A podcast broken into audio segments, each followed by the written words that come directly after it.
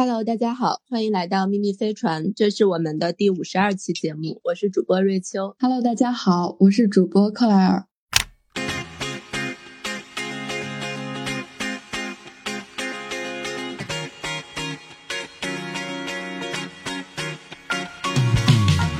这一期我们请到了一位嘉宾，嘉宾叫做曾曾，啊，然后我们想请到。曾曾这一期来跟我们聊一聊，他作为一个，据他所说啊，是作为一个工作了已经十年的职场老油条，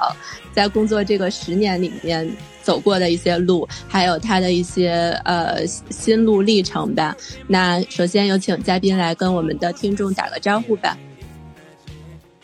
Hello Hello，各位亲爱的听众朋友们，我非常激动来参加这个呃我倾慕已久的播客节目。然后也是一个很机缘巧合的机会，才有这个机会来参加啊。这一期的主题啊，是上一次跟 Rachel 一起喝咖啡的时候，我们可能聊的比较多的就是关于一个职场的一个转型。然后因为呃，也正如刚才 Rachel 所说，就是可能毕业之后就一直呃工作工作不停歇，大概过了十年左右吧。这个中间还是有很多呃，现在有很多心路历程的一个变化，所以。啊，就是希望能呃借这一期的节目跟大家一起聊一聊吧，也不见得能聊得多么的深入，还怎么的，但我觉得是一个挺挺有意思的话题，然后希望能能有一个好的这个呃聊天效果呃。好的，欢迎曾曾，欢迎曾曾，你这个特别有播音主持范儿，感觉我们像是一个 节目质感都提升了，非常好，非常好。嗯，啊，我我因为因为你们那天，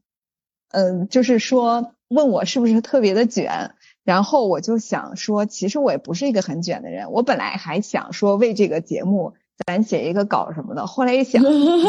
那还不卷。后来一想，你都问我卷不卷了，我觉得算了，那不写了吧，咱就那个随机漫谈吧，想到哪儿说到哪儿。我们之前有嘉宾写 PPT 的，好的好的，对我们我并不是你们这个认识的人里边最卷的啊，只能算 average 的水平。但是但是你是我们的女嘉宾里最卷的，女嘉宾从来都是闲聊，没有人提出过写稿，但是男嘉宾有过写 PPT，还有过写那个行业研究报告的。对，然后你刚刚说经历了一个职业转型，然后其实我知道你和 Rachel 是大学同学嘛，但是我不是特别了解你，我不知道就是佳悦能呃曾曾能不能先给我们做一个简短的呃介绍，就是你的呃职业生涯就是有哪些关键点，你觉得就是对你的发展起到了决定性的作用？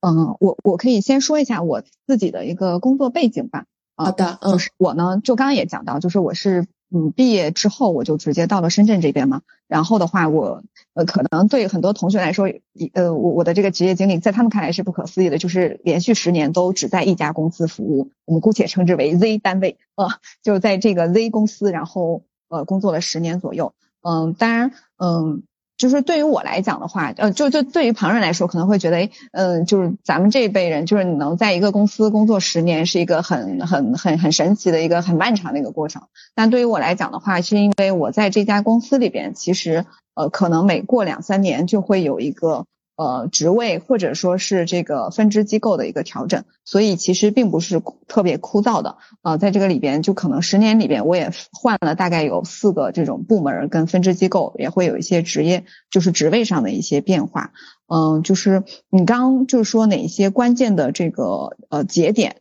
对吧？就是对我的嗯工作上，我我认为可能起到了一些比较发展性的决定的作用。嗯。这个事情在我跳槽的时候，我确实还也是想过的。我觉得，嗯，分为几个节点，因为，嗯，我现在回想起来，其实当时，呃，找到这个 Z 公司的这个 offer，然后包括来到深圳，对我来说是一个非常阴差阳错、意外的一个选择。因为在接到这个 offer 之前，其实我完全没有考虑过来 Z 公司的这个行业啊，就是金融这个银行这个行业，呃，然后我也。完全不了解深圳，包括来深圳的时候也是属于只身一人，就是没有任何亲戚朋友在这边的，就是纯属偶然来到了这个城市，来到了这个公司。那么，我第一个对我呃发展起到决定性作用的，嗯，现在想想起来，我觉得是运气的成分可能占了百分之九十。呃，就是因为我遇到了一个，呃，相对来说还是比较赏识我的领导，嗯，就是对我，我现在把它定义为是一种意外的火速提拔，啊，就是实现了一种跳级，因为因为可能很多呃应届毕业生到银行，他可能是要做柜台，啊，然后或者说是做一些比较基础一点的工作，呃，那么我到了这里之后，因为嗯我的这个领导的话，他可能是觉得说，哎，呃，要去做一个内部结构的一个。呃，转型的调整，包括人员的一个优化，所以他就把我拎出来，相当于是做一个实验，呃呃实实验的一种这种形式吧，就让我跳过了柜台，跳过了一些基础工作的岗位，直接去做这个嗯理财经理吧。呃，那这样子的话，其实从嗯从职业发展的这个角度来说，可能直接比同龄人就省去了两到两到三年的这个时间，呃，然后。因为在这个过，在这个第一个小阶段里边，呃，也表现出了一些韧性，包括去克服自己呃没有呃遇到过的这些挑战，可能就是被呃领导啊，或者说是被身边的同事看到你身上有这样的韧性跟潜力，呃，然后就把你就把我比较快的就提到了一个主管的一个位置上，呃，但呃我现在觉得这个第一步对我来说真的是百分之九十的运气成分，呃，因为我并不觉得我比同龄的加入到 Z 公司的。呃，同学们或者是同事们真的有优秀到哪里去？呃，这个是我的第一个认知。呃，但是它确实帮助我在我的十年职业生涯里边实现了一个比较快速的一个起跳。啊，这是第一点。然后第二，嗯，第二个转折的话，我觉得，嗯嗯，是因为因为可能前期有一个比较快速的一个跳级嘛，但是在后面就会出现，就是我，就你你你很快。快速的到达了一个台阶之后，但其实可能你的呃认知积累啊，还有你的工作经验，其实还没有匹配到那个职位。所以的话呢，你在这个平台上，你就会需要花比较长的一段时间去去磨合，呃，去把你之前缺失的那些积累，呃，给它慢慢的通过时间去补上。在这个过程里面，可能也会出现一些意外的一些挫折吧，因为你可能就是因为经验的缺乏，所以你可。可能会呃犯一些这个错误，而这些错误其实可能每个人都经历过，就是他就是需要你经历了才懂得嘛。那我也是同样的经历过这个呃跳级之后的这个职场上的这个挫折，然后嗯这个挫折其实嗯嗯就是因为可能是不懂一些呃工作工就怎么去处理工作上的一些呃遇到的问题啊，还有就是呃包括嗯怎么说呢？嗯，其实也是属于工作经验的这个缺失吧。然后就是，所以的话，当时还是受到了一定的呃挑战。还有就是行里边可能对你会进行一些呃，你出了错之后，他会对你进行一些批评啊，然后教育啊什么的之类的。然后我后来反思这个事情呢，就是嗯。一方面是因为自己的经验缺失，另外一方面呢，我会觉得，呃，我我后来看那个看书，就是看到有就这句话可能是呃《孙子兵法》里边写的，就我觉得是特别有对我来说很有启发的一句话，叫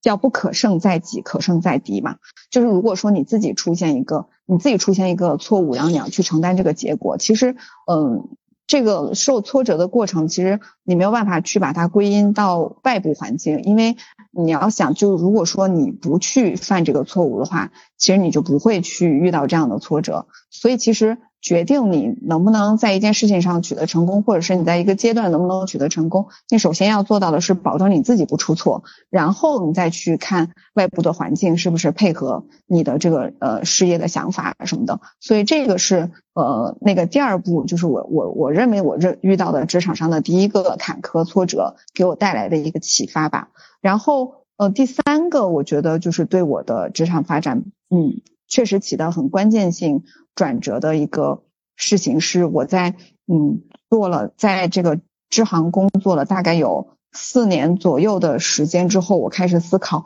自己如果一直从事这个财富管理的这个呃工作的话，我是不是应该让自己变得去变得更专业，更呃更有这个能力去服务到客户，就是相当于是把自己的一些呃随着工作认知的一些积累，就是想要去规划一下自己的职业道路。于是呢，当时我就向行里面提出来，就是说，哎，我可以是不是能从呃现在待的这个分支机构申请到去一个服务更大客户的这个部门，就是私人银行部门啊，这样子的话能提升自己的这个专业能力，然后也能去遇到更头部的客户，在这个过程里边，呃，嗯，不断的去提升自己呃服务客户的能力，还有金融市场的专业水平，呃，然后嗯嗯这一步呃成功的这个实现了转化之后，我觉得对我在后面五年的工作有非常非常大的帮助，因为嗯，其实可能在任何一个行业，它都有一个。就二八法则嘛，就是在我们金融行业其实也是很明显的，就是你在这个头部客户去聚集的这个部门的话，你更容易去遇到更复杂的问题，嗯，包括客户的问题，包括市场的问题，还有就是你去呃接人待物啊，以及呃就是呃怎么去为客户提供一个个性化专业的解决方案的这些问题，其实都是更复杂的。那么在这个私人银行的部门，其实它很好的去训练了我的。一个更高维度的一个工作方法吧，呃，然后这个工作方法包括，呃，我在这个部门遇到了很多，呃，对我来说很有启发性的一些客户，就是，呃，他们对我的一些思想上的一些启发，我觉得对我后面五年的这个工作是有很大的帮助的。所以这个是，呃，第三第三点，就是我觉得是把你对职场的，嗯，规划主动的。呃，职场的认知的积累，主动的加到你的职业规划里面去，呃，带来的一个转变。然后，然后再一个的话，我觉得，嗯，嗯，还有一个转变，就就到了，呃，到了我要这个，嗯，离开，然后再去做下一个选择的这个时候，其实这个也是，呃，受到了，就我刚才说，就受到了，呃，我的，呃，可能。嗯，在这个私人银行部门，然后呃跟客户接触的这个过程里边，呃得到的一些启发吧，就是我会发现我们这些非常各行各业非常成功的客户，他们身上都有一些非常质朴的，就是特别美好的这些品质啊，包括。呃呃，执着他的这个事业的领域，包括为了他的这个事业目标，呃，就是可能放弃一些眼前的利益，去追求一些所我们现在很流行的那个词叫长期主义嘛。然后还有就是呃勤奋啊，呃还有就是正直这样的一些一一一些很底层的一些品质，我觉得对我有很深刻的深刻的这种思想上的影响。然后我我在做这个职业的呃。转化的时候，我也我也是受到这些影响，会觉得说，如果我要长期的去做财富管理这个行业的话，呃，那么我还是会希望自己能有一个长期主义的想法，呃，就是呃，奔着可能十年后我能我能更专业的去呃做我想做的这个领域。那么我现在要去，如果有可能的话，我要去做一个转变，使得我自己能匹配得了十年之后我想要去达成的那个目标。就为了这个目标，更执着的去付出一些努力，哪怕是可能放弃眼前的一些短期的，呃，在别人看起来非常非常好的一些呃利益啊，或者说是短期的一些条件啊什么的。对对对，我觉得这个是就是这些吧，啊，这些节点就是对我还是产生了一些比较关键的影响，嗯。嗯，曾曾，虽然咱咱们俩是大学同学，但其实是第一次这么正儿八经的听你来讲职业，就是你这十年的职业生涯的经历，我也是第一次听到。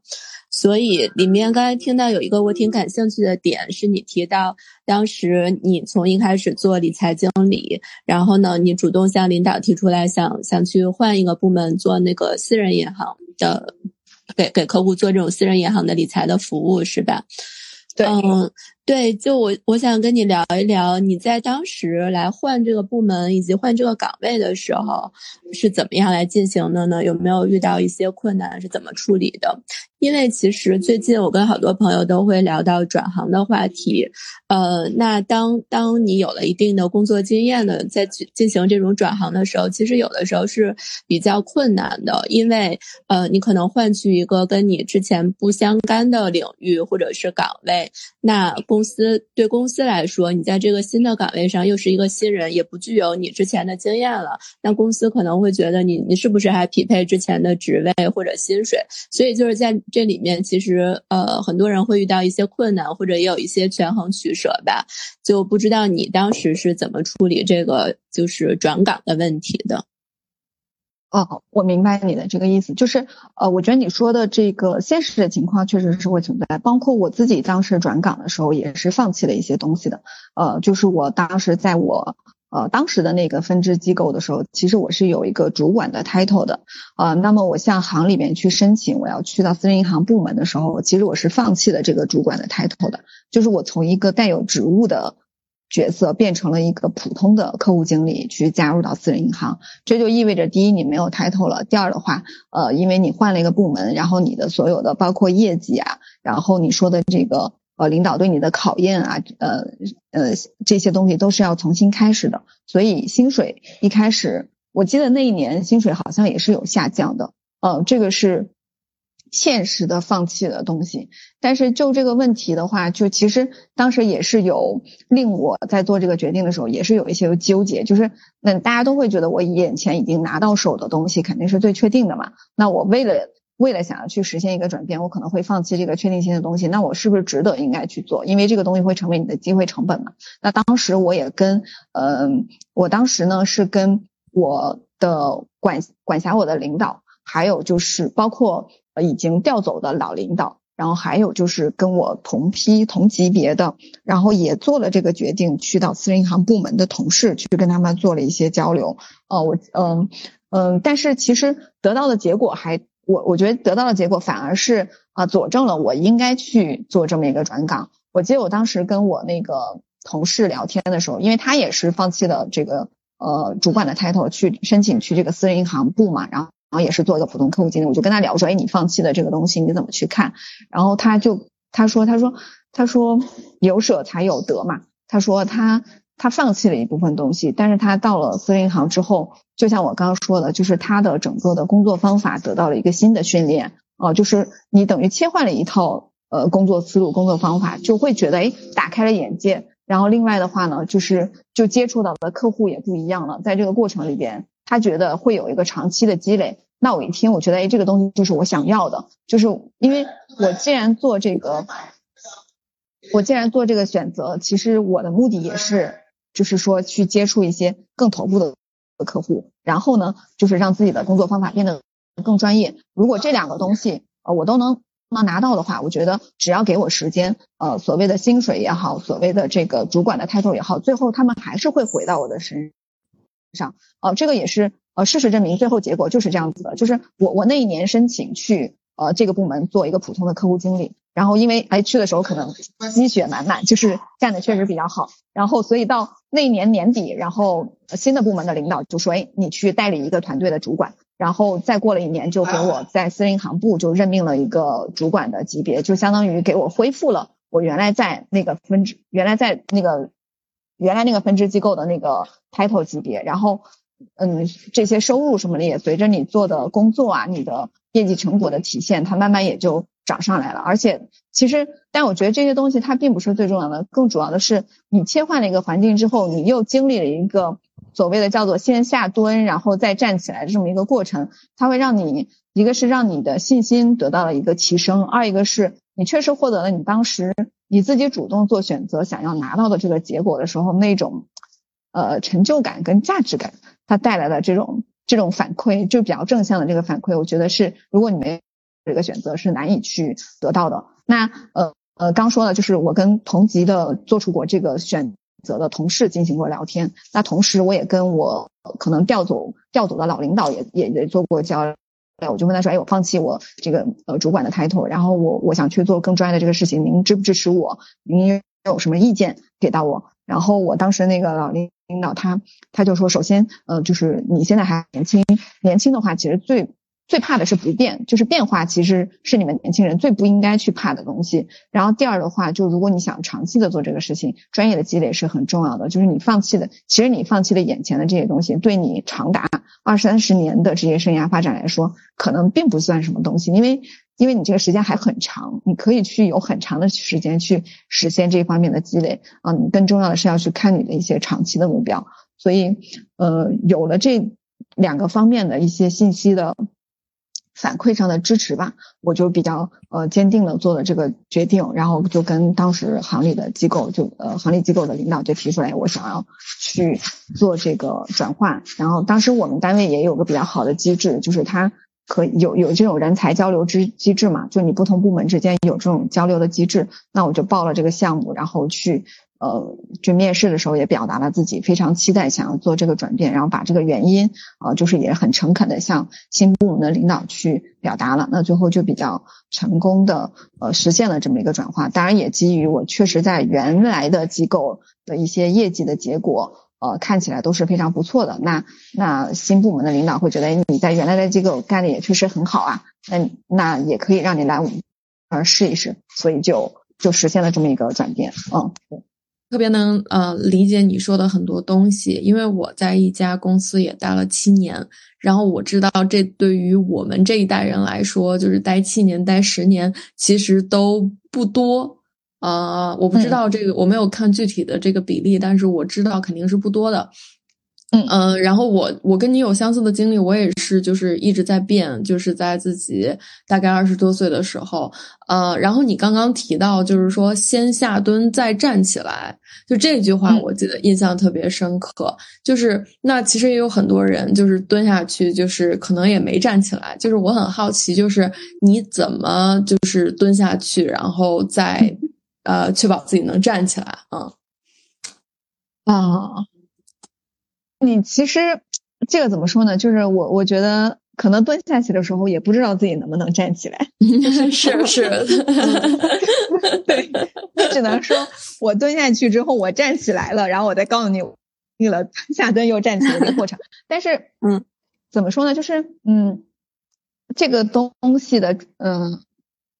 我我觉得可能就是一种自我暗示跟激励吧，就是也没有什么其他的，就是你你去做这个决定的时候。我我去做这个决定的时候，其实不知道自己最后能不能做好，哦，就是会会觉得有做不好的风险。但是因为我在，但是我觉得好像，因为我当时去申请去这个部门的时候，呃，是一七年嘛，我是一三年工作嘛，那就是第四年的时候，对吧？那其实我记得我一一五年的时候也经历过一次下蹲又站起，但是那那一次就是我我刚说的，就属于运气的成分。呃，我为什么说运气？因为它是一个提拔式的下蹲，就是你把你安排到了另外一个那个分支机构去做主管嘛。但是你去了之后发现那里很艰难，就是因为你呃，其实你资历并不够，然后然后你要领导一些比你还要有经验的同事作为你的下属，呃，然后呃，到了一个新的环境要去跟新的领导去相处，然后同时因为你是主管，你还要去背负整个队伍相对来说比例比较大的业绩。压力对于当时一个刚刚工作两年的我来说，其实是经历了心理上极大的焦虑的。然后那整个一段时间，我觉得对我来说也是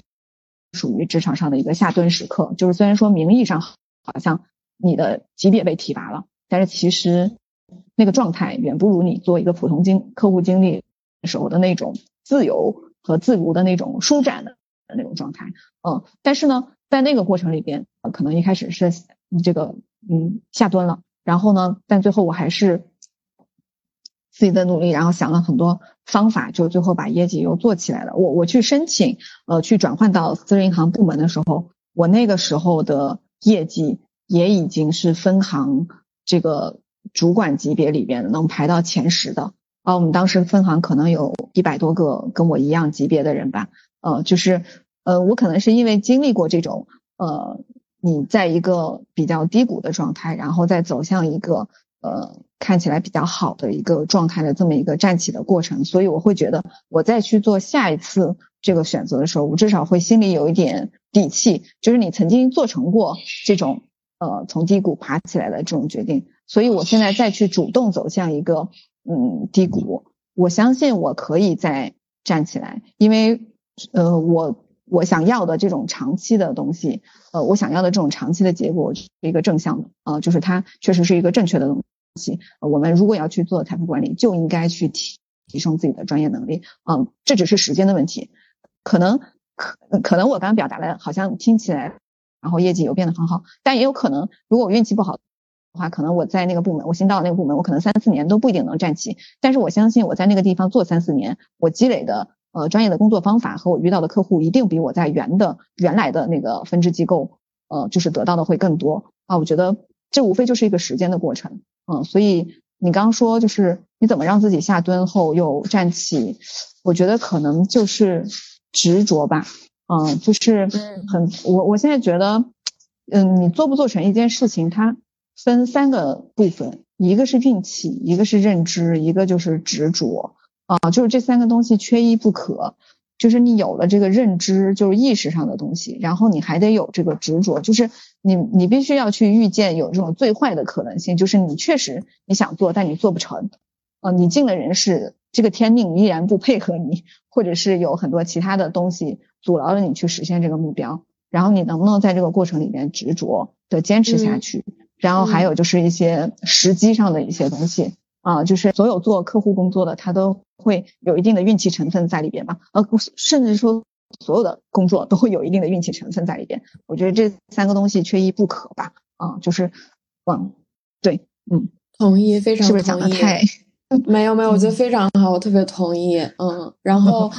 你刚刚之前还说，就是呃，在你的这个转型啊，或者是说换部门的、换换领域的过程当中，你会去嗯多方验证。然后其中一个，你说你会找一个老领导，然后他会给你一些反馈，然后你也觉得感受到了支持。我觉得其实这在职场上就是所谓的 mentor 导师，其实在职场上是特别重要的。你觉得就是？你是怎么样能够找到这样的 mentor 啊？但是如果能找到一个，其实找一个 mentor 也是是非常重要，但是非常不容易。嗯，对，是的，就是这个事情，其实我也是在后来才发现的。就是当下我去找我领导的时候，我并没有说很清晰的意识到说啊，嗯，导师啊，mentor 还怎么样？只是我觉得，哎，这个领导他曾经。嗯，曾经带过我，他比较了解我，然后同时呢，他也比我有更长的在这家单位的工作的履历。他站在他的层级上，他能看到更多的我们这个组织是怎么长期运行下去的啊，各个部门、各个层级是怎么样。呃，运行的，所以的话，我觉得他的视角肯定是比我更丰富的，因为我当时层级比较低嘛，我可能只能在那个比较低的层次去思考，说我要不要做 A 到 B 转换的这个事情。我考虑的那些呃什么放弃的东西，可能对于更高层领导来说，那根本就不是一个什么事儿，因为他们已经经历了很长时间的这个在这个组织里边的行走啊，所以我当时第一反应就是我要去找一个呃更有经验的人，告诉我说，如果我这条路这样走下去啊，会怎么样？嗯，就是这个是我的当时的意识，然后再后来呢，我我嗯嗯，我是一八年就一九年的时候，一八年申请，然后一九年去读了一个 MBA 嘛，就是嗯那个光华管理学院的 MBA，然后在那个课上呢，我我我们当时一个老院长给我们上课的时候，他有讲到就给到年轻人的职场建议，他就有明确的跟我们说，你一定要去找一个在你这个公司里边，嗯，第一他可能嗯比较信任你的。呃，说错了。第一是你比较能让他信任的，然后第二是就是他在这个组织里边走的是比较，就是他的路径走的是比较成功的这样子的一个人去当你的导师，嗯，他会他给你去提供一些就是职业路径上的一些建议，这会比你直接自己去摸爬滚打去摸索，呃，就是令令你的这个职业发展可能会更，呃，就是少走一些弯路吧。嗯，就是，嗯，就上了这个课的时候，我才意识到，哎，你有一个这个职场上的这个 mentor 跟导师，其实是非常重要的。当然，可能，嗯，我觉得不是每一个人都能有这么一个导师，对，或者说不是每一个人都能一进公司就发现这个导师，因为其实人和人的所有的，至少在职场上的这种交往，它都是有一个，嗯，信任跟这个。价值取向的一个问题吧，就是呃，你你你得有足够的这个呃嗯怎么说呢？就是就是大家得相互信任吧，你得让他信任，然后同时你也你也你也你也信任这个领导，他可以去指引你。同时的话，你确实你你自己也不能是一个一一坨烂烂泥，就你也得能表现出一些潜力跟呃你确实呃可以去努力的这么一些品质吧，然后去真诚的去请教呃呃你的这个老领导，然后你可能就会得到一些比较好的建议。因为其实我觉得在在请教这些问题的时候，嗯，就是我的初衷并不是说我希望去通过我。我我的初衷并不是说你你成为了我的导师，我就想去攀你的什么关系啊什么诉求，可能是比较单纯的吧。所以一般呃比较有格局的领导，我觉得他都会愿意分享这些建议给到年轻人。就是还是嗯多去问吧。就是我其实以前会有点不好意思，就是去问嗯去问我的领导就是一些问题，但后来我发现去呃问这样的一些呃。问题的时候，他们其实还挺乐意回答的。然后我后来又发现，当我自己成为一个 职场上比较老一点的这个员工的时候，呃，我的我的新员工、我的下属如果来问我一些这种问题，我其实很乐意回答他们。然后我后来我就慢慢能理解，就是说，哎，就是可能当时我问我老领导这些问题的时候，他就像我现在看我的新员工、我的下属一样，我很愿意，我很乐意去分享给他们一些比较嗯正向的，我觉得真的是有意。义的一些经验，嗯，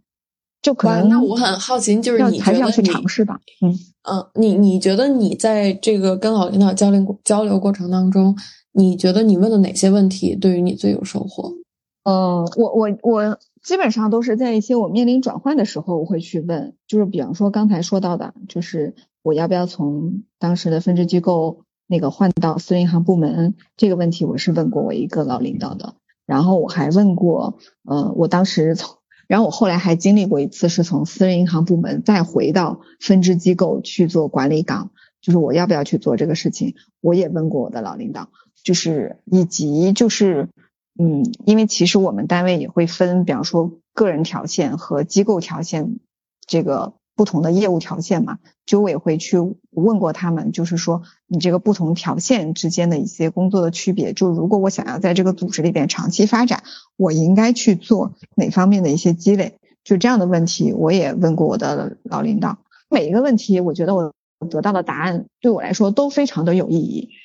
因为我不是那种任何鸡毛蒜皮的小事都会去问的，就是我会问一些我认为对我来说比较当下对我来说很关键的问题。然后，或者是，呃，而且我都是自己先经历了一番思考之后，然后确实觉得我需需要一个更高层次的指导的时候，我才会去进行这些请教，然后得到的每一个问题的答案，我觉得对我都是很有帮助的。我再回头来看我走的这些路，就是他们给过我建议的，我确实在这个其中受益很多，然后我走出的下一步确实也都没有白走啊。嗯嗯，哎，那曾曾，就你刚才也说到了好多，你你是怎么样去征询之前的一些老领导的意见的？包括，呃，你也是做这种从理财经理到服务这种私人银行的大客户，就在我听起来，你的很多工作都是深度需要跟人打交道的。所以在这方面，你你觉得你天生的就是一个很擅长跟人打交道的人吗？还是你是在过程中怎么样能积累起来？让自己比较善于跟人打交道，或者是是不是像传说中的做这个工作那么需要情商？这是我特别好奇的。啊，你这个问题其实我真的思考过好多回，就是我的我我觉得我自己肯定不是一个天生很适合跟做这份工作的人。哦，这个是我对自己的一个定义，就是。哦，随着我对自己越来越了解，就首先我定义我自己是一个比较偏内向的人，哦，就是我的那个 MBTI 测试也显示出来我是比较偏内向的人，哦，就是我不是一个天生很自来熟啊，就是一个人坐在我面前，我就可以很轻松愉悦的立马跟他快速建立熟悉关系的这种性格，我肯定不是，嗯，但是呢，就是嗯，在做这个工作的过程里边呢，就是。确实，我能感受到自己的变化，呃，就是，呃，我就是我，我我从我什么时候开始意识到自己是一个比较内向的人呢？其实是在我大学的实习的时候，我就有一个我的 team 的一个姐姐，她就跟我聊过这个事儿。她说，因为我当时在我咱不是在南开读书嘛，然后是在天津嘛，我当时是在呃西门子实习，我们那个部门呢是 T 呃是做那种 team assistant 的，就是为一个销售部门做做支持的一个部门。那我当时的一个主管姐姐呢，就是她是一个性格非常开朗的一个姐姐。我在那边实习了大概近一个月左右，那个姐姐突然有一天跟我聊天，她说为什么觉得你每天上班都不是很开心的样子，就问我，然后我我说我没有啊，我说我挺开心的。然后她说她说感觉你好像就不是特别爱说话，然后就不是特别能给大家去打成一片这样子。然后我就说哦，我可能确实就是在新到一个陌生的环境，我就会比较内敛，呃，不太特别能呃张扬外向的那种。然后然后后来他就说，他说哎，他说你这样内向的性格，嗯，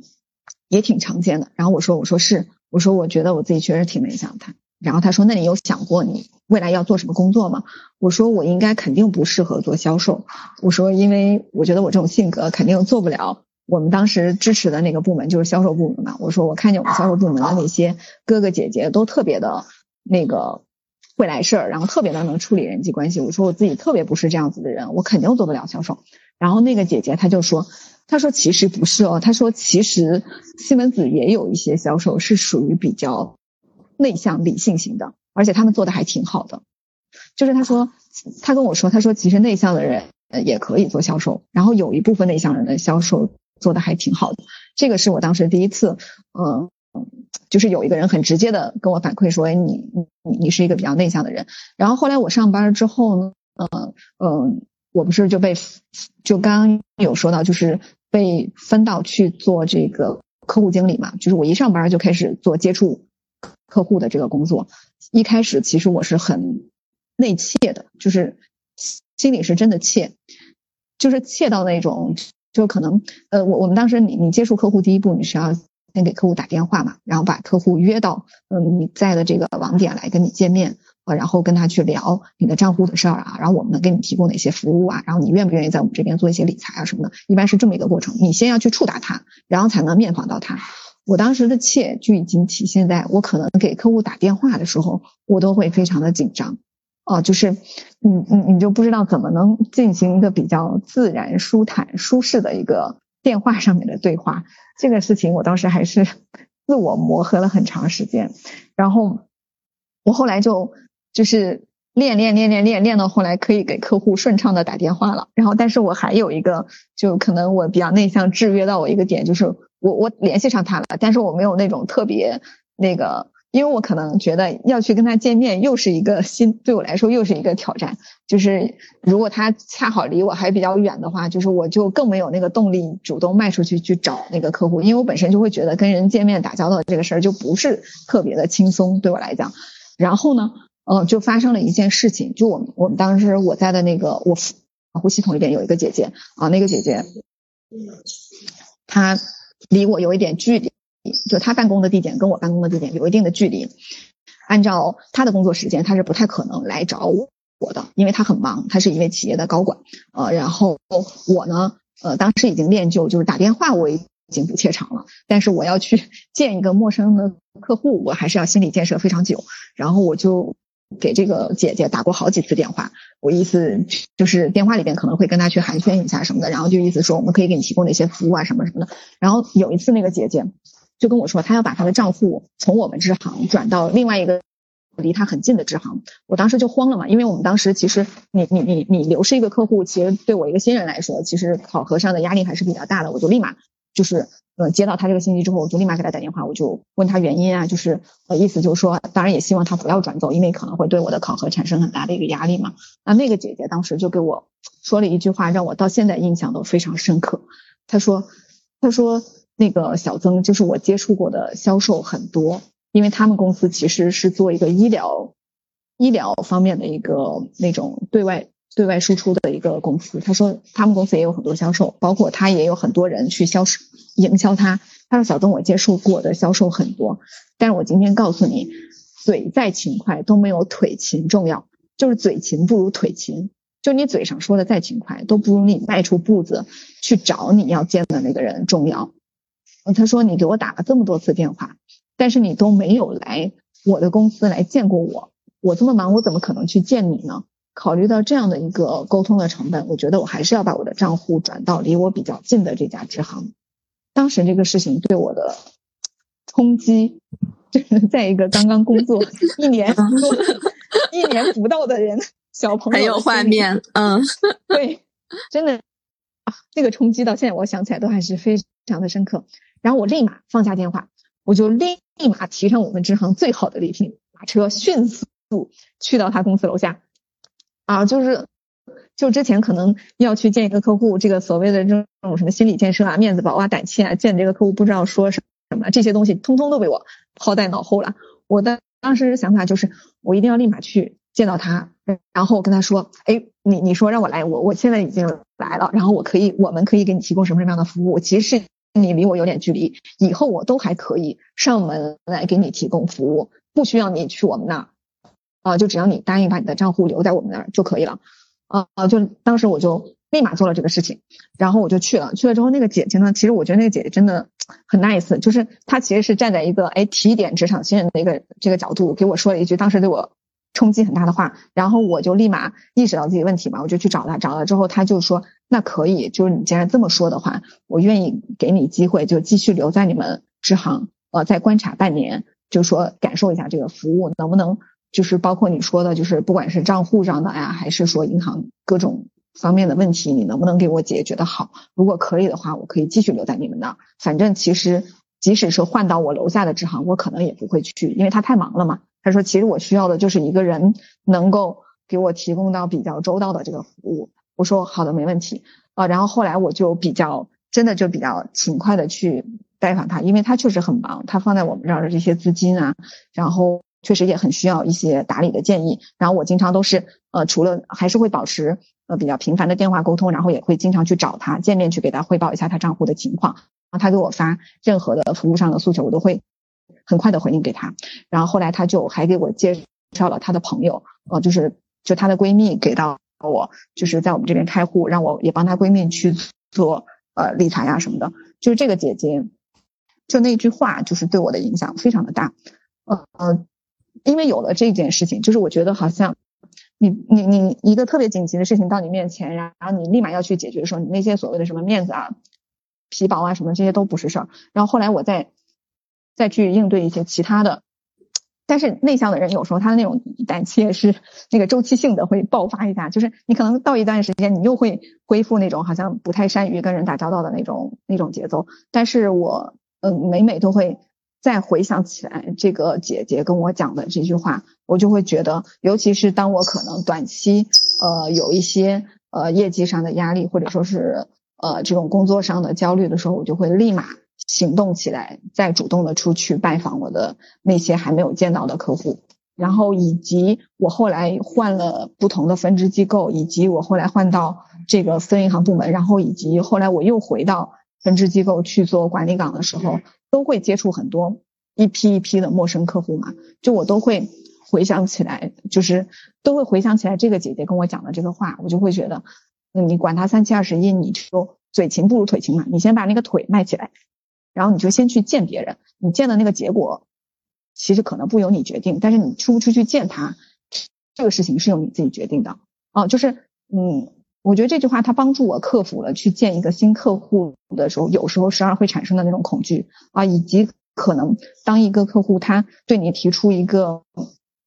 嗯要求的时候，啊，就你可能按照可能你可能比较普通的做法就是你可以线上帮他去处理，嗯，你可以不去见他，但对我来说，我觉得最高效的方式就是你立马去见他，立马去帮他解决这个工作的意识，对我后后面。嗯，这么长时间的工作生涯产生了很直接的影响，嗯，这这也是一个很重要的一个点。然后还有一个点是我在去到呃私人银行工作之后，因为我接触了很多这个企业主的客户，然后这些企业主，尤其是深圳这边很多企业主，他其实大多数是白手起家的，就他们是属于真的是靠自己的打拼。起家的，我为什么说就是我在这些客户身上遇到了，就感受到了那些无比质朴的、非常美好的人类品质，就是包括什么勤奋啊、吃苦耐劳，然后有远见，呃，然后呃执着，然后善待团队这些这些优秀的品质，我都是在这些客户身上去发现的。然后呢，包括正直啊，然后这些，然后我也会跟他们去交流，就是嗯。其实你就随着对自己的认知的提升，你就会知道说我擅长做哪些事情，不擅长做哪些事情。可能我虽然克服了见客户的这种恐惧啊，然后包括呃就是去见陌生人的这种恐惧，但是我还是嗯不能够像很多非常外向的人和这和非常自来熟的人一样，就是一上来就跟一个人就产生非常熟络的联系。我可能还是没有这方面的天赋，呃，包括就是可能处事很圆滑。然后 Rachel 刚刚说的所谓的情商什么的，我一直都觉得自己是没有这方面的天赋的。我也跟我的客户交流过，我说我觉得其实我自己并不是特别擅长去做客户经理或者是服务客户这种事情，因为我没有我没有天生这样子的长板跟禀赋。然后呢，就这些有着人类美好品质的客户，然后他们就会给我反馈到一个嗯。建议呃也不叫建议吧，就反馈到一个他们的观点，我觉得对我来说也是一定的正向的鼓励。他们会说，其实他们做公司呃在他们这个行业里做的很成功，他们其实也接触过形形色色的人啊，他们也有过很多的生意伙伴，但是对于他们来说，他们会觉得所谓的圆滑，然后还有嗯嗯机灵啊，或者说是特别玲珑啊这些，其实并不是最重要的东西。就他会觉得一个人能比较靠谱、踏实的帮他去解决问题，然后能够呃诚实、有品质啊、正直呃这些东西，在他们来说，在他们看来，他们会觉得是更值得信任的。尤其是他们这一类客户都非常的忙，他不愿意花更多的精力去在处理呃那些尔虞我诈的在这些方面的一些事情，他会觉得有一个踏实靠谱呃。嗯，真诚回应的这种客户经理，呃，或者说是服务方，对他来说是非非常重要的，因为他们在跟他们的长期伙伴打交道的过程里边，他们展示出来的也是这种踏实、靠谱、值得信赖的品质，所以他们也会要求跟他们打交道的这些人，最好也是具有这些品质的。包括我的一个客户也是跟我我说，他说，他说你呃做人厚道是第一位的，就是长期打交道下来，做人。厚道一定是第一位的，所以，嗯，不要去太过于 care 说你是不是真的很玲珑，然后是不是真的很圆滑，这个事情其实在长期来看没有说那么的重要。当然，你最好，嗯，你不能说过分木讷，因为你过分木讷肯定还是做不了咱这个工作的嘛。但是你不用说一定要追求到那么圆滑，或者说是那么的灵巧还是什么的，因为更重要的品质在他们看来就是是能提供一个长期的、可持续的、可靠的。服务给到他们，我觉得这个事情对我也是一个比较正向的反馈吧。因为可能我我可以做的是，使得我自己让别人信赖，使得我自己看起来可靠，使得我自己能够比较诚实客观的给客户去提供服务。而我可能不能做到比较圆滑、高情商、玲珑的去呃自来熟的拉落拉落这种客户的关系，但是我做到的这些。在某些客户看来，它也是非常重要的，也是可以提供到合作的基础的。我觉得这这个对我来说也是一个很嗯很好的一个激励和启发。哦，我不知道这些回答能不能回答 Rachel 你刚才的问题。嗯嗯，特别好。嗯，就是曾曾有两个特别宝贵的特质，一个就是行动力特别强，可以特别迅速的做出行动，而且在这个过程中，整个的目标感都特别坚定。第二个就是，嗯，我觉得你好像是那种可以在你需要别人给你建议的时候，然后这个时候呢，刚巧你听到了一个别人给你的什么建议，或者是看到了一个什么事情对你有启发的，你就可以汲取到这个事情和别人给你的建议，然后把它。呃，应用到你自己的工作里面，给你带来一些实际的启发，然后你再把它落实到行动上。我觉得这个听起来就是你这两方面特别突出，感觉特别厉害。哦，也许吧，就是 就是你你自己不行，然后别人特别行的人给你建议，当然得听了。对，而且好像就是这个建议，它出现在一些可能你比较敏感对这些建议，它出现在你特别需要这些建议的时候，然后呢，你就能快速的抓取到这种对你比较有帮助的建议。呃，最重要的就是，然后你去行动了，所以就这整个的这个闭环运转的特别流畅。那呃，就刚才曾曾你也聊到了有好多客户嘛，我记得你反复提到一个词，你说他们身上有人类质朴的这种闪光的品质。其实说实话，就是我听到你你这么表达的时候，我还有点吃惊的，因为在我的那个印象里面，如果你经常去跟这种有钱人，而且大家都知道深圳的有钱人嘛，就路子比较野。所以他白手起家的那个方式很多都是不一样的，所以就是在我的那个想象中，这些人，他们呃，当然也有很多人是有这种美好的质朴品质，但是可能也有一些人，比如说他的性格会比较偏激，或者是他有什么奇奇怪怪的要求、坚持这些，嗯，就你你你在跟这些所谓的这种有钱人也好，或者是那种高净值客户相处的时候。有没有一些就特别有趣的故事，就那种能跟我们分享的，可以分享一两个。嗯，对，因为其实我我们我跟客户打交道的这个过程，很多时候是通过这种面对面的，也是这种聊天的形式。就是我感受到他们的呃这些嗯品质，很多时候就是通过跟他们的聊天，就从这个过程里边获得的。就可能你你刚刚说我可能对有些东西会很敏感，就是当我听到这个客户他表达出来的一些观点，让我觉得哎击中我了，我就会对这件事情印象非常深刻。嗯嗯，就包括我刚刚才说的，就是呃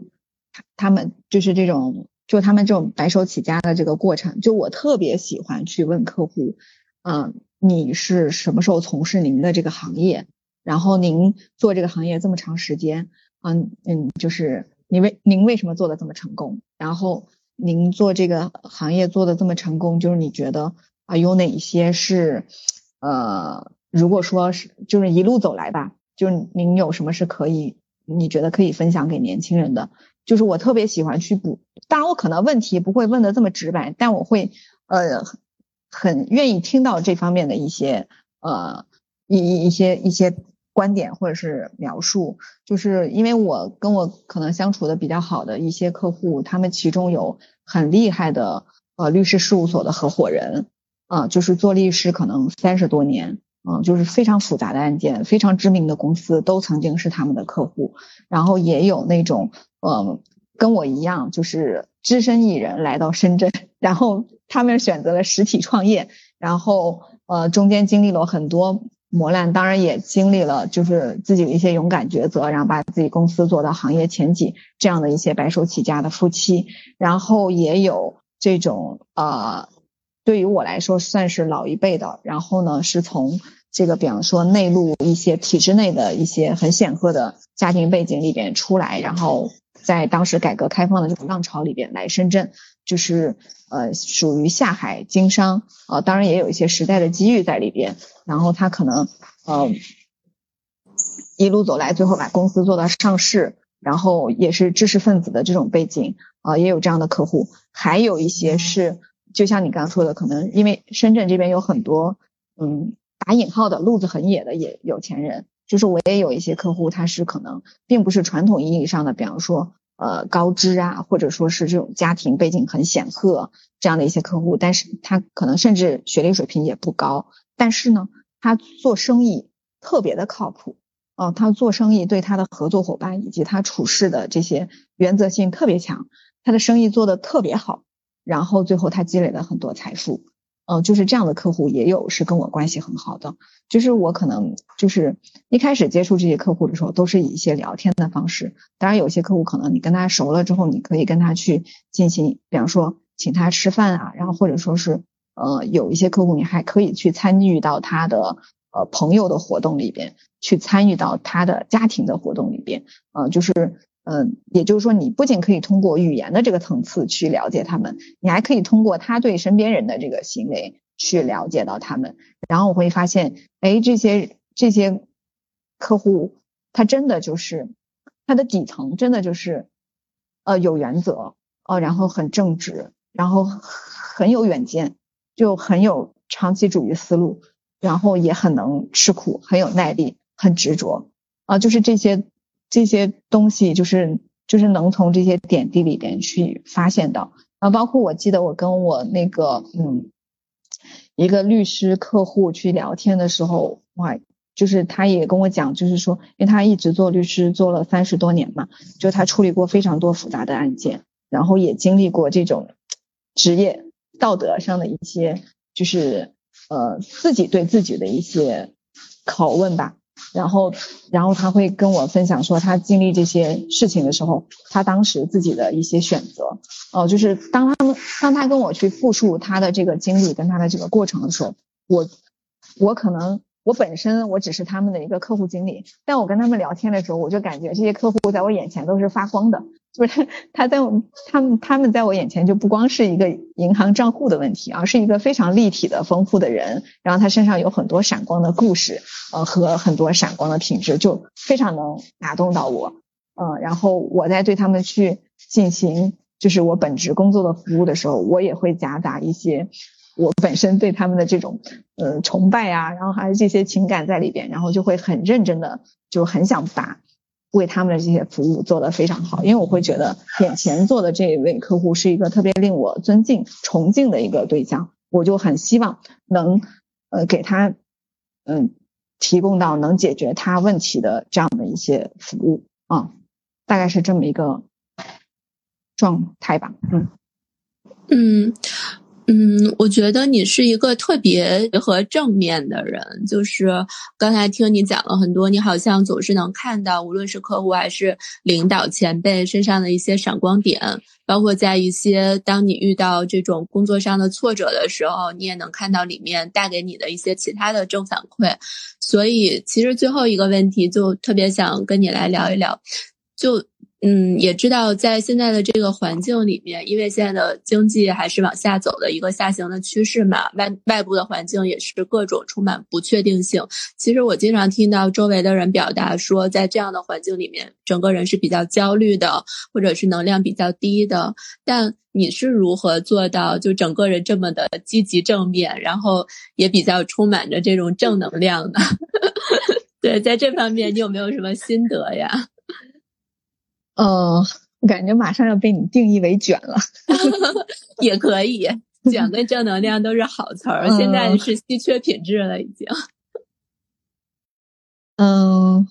我觉得我确实很容易发现别人身身上的这种闪光的东西，就是而且我会很，啊，就是就是会被这些东西感动到，然后会觉得，哎，我也要变成这样子的人，就是会会是就希望自己能向他们去靠近，嗯，就是。会有这么一个基础的前提在。另外的话呢，就是我确实，我就确实也会觉得现在整个环境是比较低迷的嘛。就是不是说我就多正能量还怎么的，就我也会有我自己的焦虑啊。就加上我最近也在切换工作嘛，就是嗯，切换工作也会有一个这个 gap 期，就是这段时间，就是你你身边的人可能都会觉得哎，工作压力很大，然后完了你现在又是一个没有工作的状态，就是你能说自己是特别。呃，正向的嘛，我觉得也可能，就说我自己是特别正向，我觉得可能也没有，但是我觉得我可以，嗯，现在我可以接受的一点就是，就网上现在不是很流行一句话说，就是你，呃，就允许一切去发生，啊，就是，嗯，我觉得我做的每一个决定，或者说我走的每一步，其实是有自己的认知成分添加在里边的，就是它不是一个盲目的走出一步。或者说你现在的这个生活状态并不是你一个盲目的选择，它是你有意识的去引导到的一个生活状态。然后至于下一步会发生什么啊，我觉得下一步是很好，或者是下一步是很坏，其实我可能都可以接受，因为我觉得无论是好还是坏，嗯，我都可以，呃，我都可以通过时间让自己去实现一个下蹲再站起的一个。状态吧，就是我会觉得，呃，我可以去接受好或者是坏的结果的发生。然后另外呢，就是，嗯，另外一点吧，就是我觉得我可能相对来说不会那么的低迷的原因，就是，嗯，我会觉得我做的这个事情是有长期意义的。就是我其实是一个还比较追寻。意义感的人，就是我，就如果我觉得我当下做的这个事情是有长期意义的，我愿意去忍受眼前的一些辛苦，或者说是煎熬，或者说是短期的一些低迷，我是可以接受的。呃，然后再一个的话呢，就是呃，人生重在体验嘛，就是如果说你的剧本突然变得很丰富。嗯，也没有关系，就是当做体验也是可以的。因为可能很多时候我们要追求的结果，并不是只有那一种才是所谓的成功，并不是只有那一种才是所谓的。你们之前不是有一期叫什么？呃，你们之前有一期那个主题叫什么？嗯，不为彼岸，只为海吗？我想起来了，对，你们你们有一期还能是吧？记得我们这期，嗯，那句话就是。嗯，对我还是挺有触动的。我觉得那从我的视角来理解，不为彼岸只为海，就是你的人生其实是可以多元去体验的。就你并不一定一定要达成到某一种单一的结果，嗯，所以的话就是我可以去接受，就是一些呃假设是意外意料之外的一些事情的发生。而且呢，就是我我的整个这个 gap 期里边，我也出去旅游了嘛，嗯，我去了一我我我去了云南那边旅游，然后。那边其实是呃藏族文化区，就他们其实都是很有这种藏传佛教的信仰的。那边的人超级无敌的淳朴，呃，然后我跟我那个导游进行了很深度的，就是 每天都对他跟他进行很深度的交流，因为他是一个呃信，他是一个佛教信徒嘛，他叫我冥想什么的。冥想的时候，我就我冥想完了，我就会跟他聊天。我觉他们其实对生活的要求就很低，嗯，也不叫很低，就是他对生活的要求。跟我们理解的世俗上的那种要求是不一样的，他就是要他就是希望健康，然后快乐，嗯，就是能，然后帮助别人，他就觉得他这辈子是非常幸福的。那其实我们可能生活在一线城市，就是呃，我被卷到，就是我必须要有多少多少钱，必须在事业上有什么样的 title 啊，必须要有房有车，这种可能才叫。成功，但其实你换一个环境去看另外一拨人，他的生活跟你根本就不是一样的。那他们也活得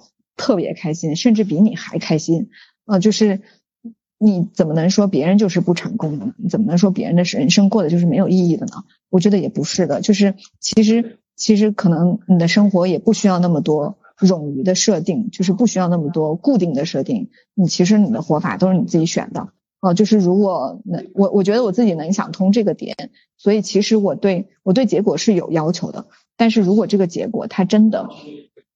跟我原来的预期有差距的话，我也愿意给他时间，呃，然后如果他最后依然不能实现我的这个要求的结果的话，我也可以去允许这个结果的发生。我觉得这个是我的现在的一个想法吧，嗯。